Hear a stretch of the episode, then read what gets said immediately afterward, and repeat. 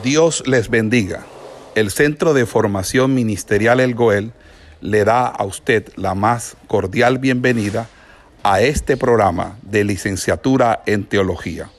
Hoy con la asignatura correspondiente a nuestro pensum académico.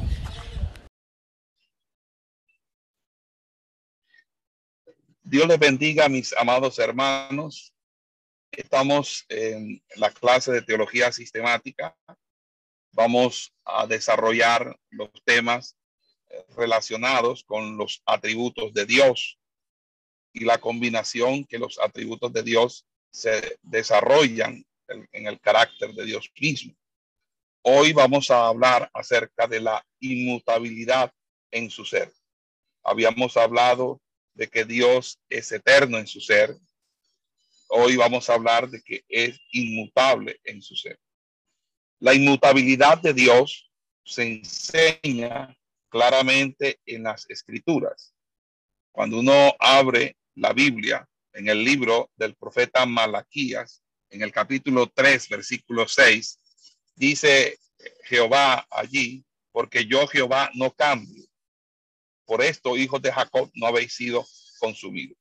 Por estas palabras podemos entender que los propósitos inmutables de Dios en nuestra salvación y su carácter inmutable en llevar a cabo sus propósitos son nuestra única base de esperanza. Es decir, la inmutabilidad de Dios es lo que realmente garantiza al creyente de que Dios no va a cambiar de opinión, Dios no va a cambiar en cuanto al propósito, por lo tanto, es la base de nuestra esperanza.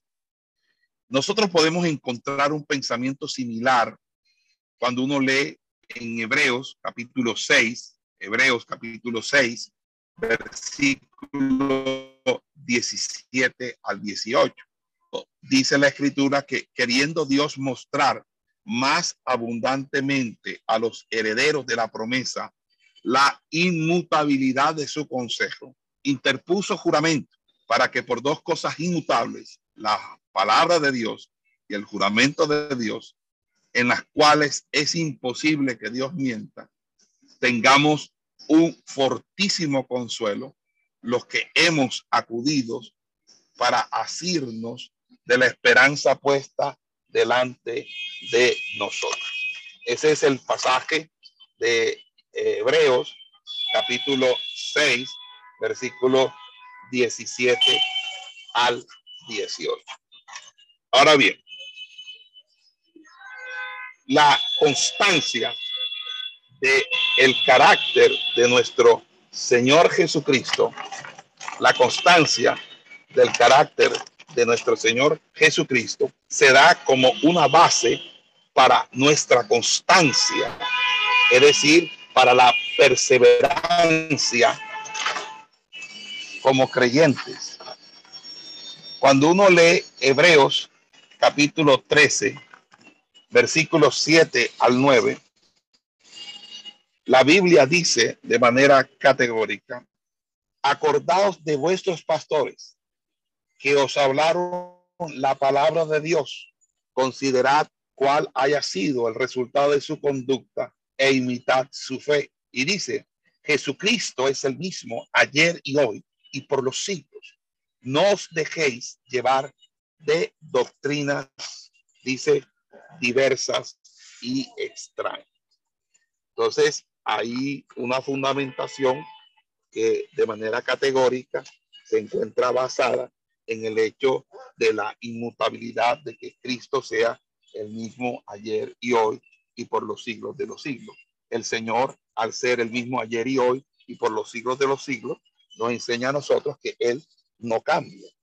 Él no cambia y no aspira que nosotros cambiemos en el sentido de cambiar la doctrina. Obviamente que hay unos cambios y una metamorfosis que sí deben operar en el creyente porque el creyente debe asemejarse en cada día en lo posible a el Señor Jesús en su manera de ser como dice el apóstol Juan, que así como Él es, también somos nosotros. Pero esto me lleva indiscutiblemente a entender que la inmutabilidad del carácter de Dios o el hecho de que Dios no cambia, que Cristo no cambia, es también significativa para decirnos a nosotros que el Señor en su palabra y en su consejo eh, no tiene la necesidad de hacer cambio alguno porque todo lo hace perfecto y a lo perfecto no se le añade, a lo perfecto no se le quita, a lo perfecto no se le sustrae, no se le adiciona, porque lo perfecto está completo, está acabado. Las citas bíblicas pueden también multiplicarse de manera indefinida por la sencilla razón de que muchas partes en la escritura habla de esa invariabilidad de Dios. Por ejemplo, acuérdense que el apóstol Santiago dice en el capítulo 1, versículo 17, dice, Dios es el Padre de las luces, en el cual no hay mudanza ni sombra de variación. Eso lo enseña eh, claramente la Biblia o la palabra eh, del Señor en Santiago capítulo 1, versículo 17. Eh, También cuando uno lee el Salmo capítulo 33, versículo 11, cuando dice que el consejo de Jehová permanece para siempre, los pensamientos de su corazón por todas las generaciones. Cuando uno lee, por ejemplo, el libro de Proverbios, una cita muy conocida por ustedes, en Proverbios capítulo 19, versículo 21, cuando dice, muchos pensamientos hay en el corazón del hombre, más el consejo de Jehová permanece para siempre. El mismo Isaías, eh, en el capítulo 14, en el capítulo 14 de Isaías, en el versículo 24, dice la palabra del Señor, Jehová de los ejércitos juró diciendo, ciertamente se hará de la manera que lo he pensado y será confirmado como lo he determinado. y luego en el mismo libro del profeta Isaías, pero ya en el capítulo 46 dice, yo soy Dios y no hay otro Dios y nada semejante a mí, que anuncio lo por venir desde el principio y desde la antigüedad lo que aún no era hecho, que digo, mi consejo permanecerá y hará todo lo que quiere. Sin embargo, eh, este texto de Isaías 46, 9 al 10 y los demás pueden que genere eh, una cierta situación cuando eh, se comparan con otros textos bíblicos donde aparentemente pareciera que Dios sí tuviera modificaciones de conductas, de comportamientos o de pensamientos. Básicamente cuando la Biblia habla específicamente de que Dios se arrepintió. Desde un punto de vista superficial, podría considerarse que esos pasajes de, las, de la escritura donde se, se dice que Dios se arrepintió o cambió su pensamiento, contradicen las escrituras que enseñan la inmutabilidad de Dios. Por eso muchas de las alusiones al arrepentimiento de Dios son ejemplos bastante claros de la figura de dicción llamado antropopatía, es decir, el endilgar a Dios sentimientos o expresiones humanas. Por ejemplo, cuando uno revisa el libro del profeta Amós o en la profecía de Amós, las exhortaciones eh, que están mezcladas con visiones que anuncian grandes y horribles calamidades básicamente al comienzo del capítulo 7 del libro de Amós se ven dos juicios casi que totalmente destructivos. Pero en los versículos 1 al 3, Amós tiene una visión, por ejemplo, de la destrucción de toda la tierra por una plaga de langosta. Y entonces dice la escritura, él, él ruega, dice, Señor Jehová, perdona ahora ¿quién levantará a Jacob? Eso lo dice en el versículo 2. Pero luego en el versículo 3 dice, se arrepintió Jehová de esto. No será, dijo Jehová. Esto es seguido también luego en este mismo capítulo que estamos hablando del libro de Amós por una visión de destrucción del mar y la tierra por fuego. Amós otra vez suplica, dice, Señor Jehová, cesa ahora. ¿Quién levantará a Jacob porque es pequeño? Y en el versículo 5 dice, eh, eh, el 6, perdón, luego el 5 dice, se arrepintió Jehová de esto, no será esto tampoco, dice Jehová el Señor. Cuando uno revisa estas dos visiones, claramente estas dos visiones deberían tomarse como una totalidad. La enseñanza no es que Dios cambie de parecer, sino que tales desastres serían un castigo justo y al mismo tiempo que Dios es misericordioso. Debe ser evidente que esta es la interpretación correcta de esos versículos por el hecho de que los eh, de que la profecía de Amós en, en su totalidad presume firmemente un plan de Dios, un plan perfecto, inmutable, resultando en un reino eterno de santidad. Por eso, cuando uno revisa el capítulo 9 del libro de Amós, es una visión o es una estructura completamente escatológica la que nosotros observamos en el capítulo 9 del libro de Amós.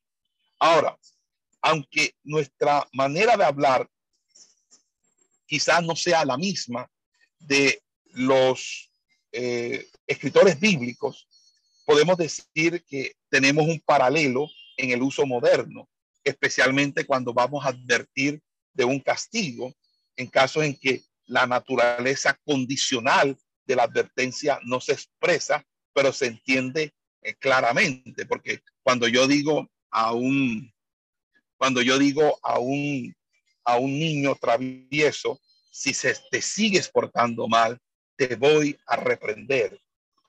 Eh, eso no significa, obviamente, que yo, eh, el castigo es inevitable. Hay una condición, porque si él se porta bien, yo no tengo por qué reprenderlo, castigarle, porque ya ha cambiado de actitud.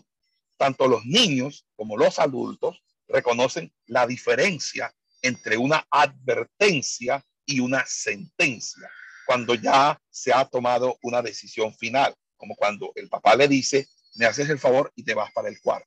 Ya unos padres cuando le dicen al hijo, te vas para el cuarto es porque ya está sentenciado. Ahí no vale tu tía, ahí estás completamente sentenciado.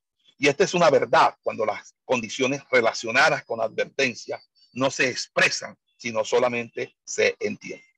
También podemos decir algo eh, que también suele suceder en la escritura y son los actos de Dios que son desarrollados por agentes internos. No se puede entender todas las referencias bíblicas en que se dice que Dios se arrepintió como si fueran tropos o como si fueran eh, parte del lenguaje figurado o del sentido figurado. Aunque en el uso moderno nos referimos a los actos de nuestros agentes como nuestros actos.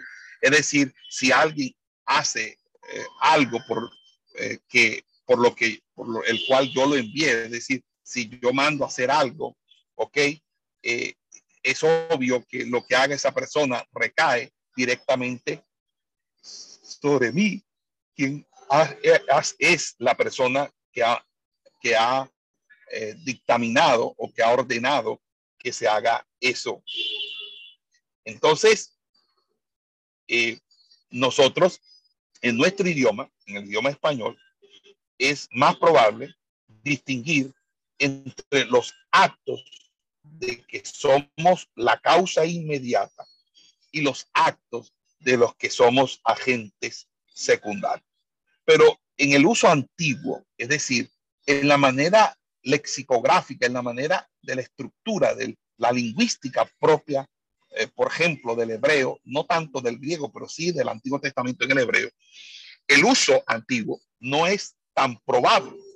Y este principio se aplicará en la discusión, por ejemplo, del censo del pueblo por David y el sacrificio de Isaac por Abraham, porque fíjense que eh, dice la escritura que, y, eh, que Dios mandó a sacrificar a, Isaac, a Abraham, pero luego Dios le dice, no lo haga.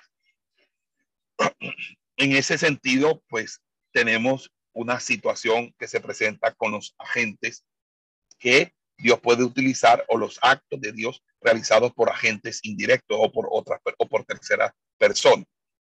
Otra distinción que debe hacerse no tanto entre el uso antiguo y el moderno, sino más bien entre las instrucciones que nosotros damos sin revelar el propósito final y aquellas en que el propósito está explícitamente expreso o claramente entendido, son aquellas instrucciones que se dan con el propósito final oculto. Es decir, yo no digo cuál es el propósito por el cual yo estoy dando esa instrucción. Fíjense que eh, nosotros eh, debemos entender algo, algo que, en, que a veces eh, nosotros nos parece extraño que Dios nos prepare en ciertas áreas, en ciertos temas, que realmente no sabemos para qué Dios nos preparó, pero que ciertamente en algún momento Dios va a utilizar esa área de preparación en la que nosotros hemos sido preparados.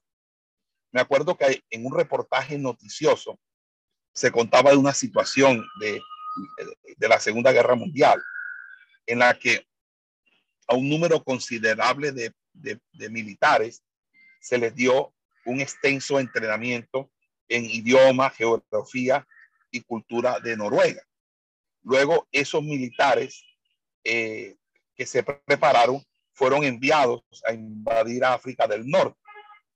En, este caso, la orden para, para preparar una invasión de Noruega fue auténtica, pero el propósito real fue hacerle creer al enemigo que el próximo gran ataque sería en Noruega, cuando realmente el propósito oculto fue que se invadiera el norte de África. Entonces el enemigo dijo, decía, bueno, si esta gente está aprendiendo a hablar noruego y están haciendo práctica, esta gente va a invadir Noruega.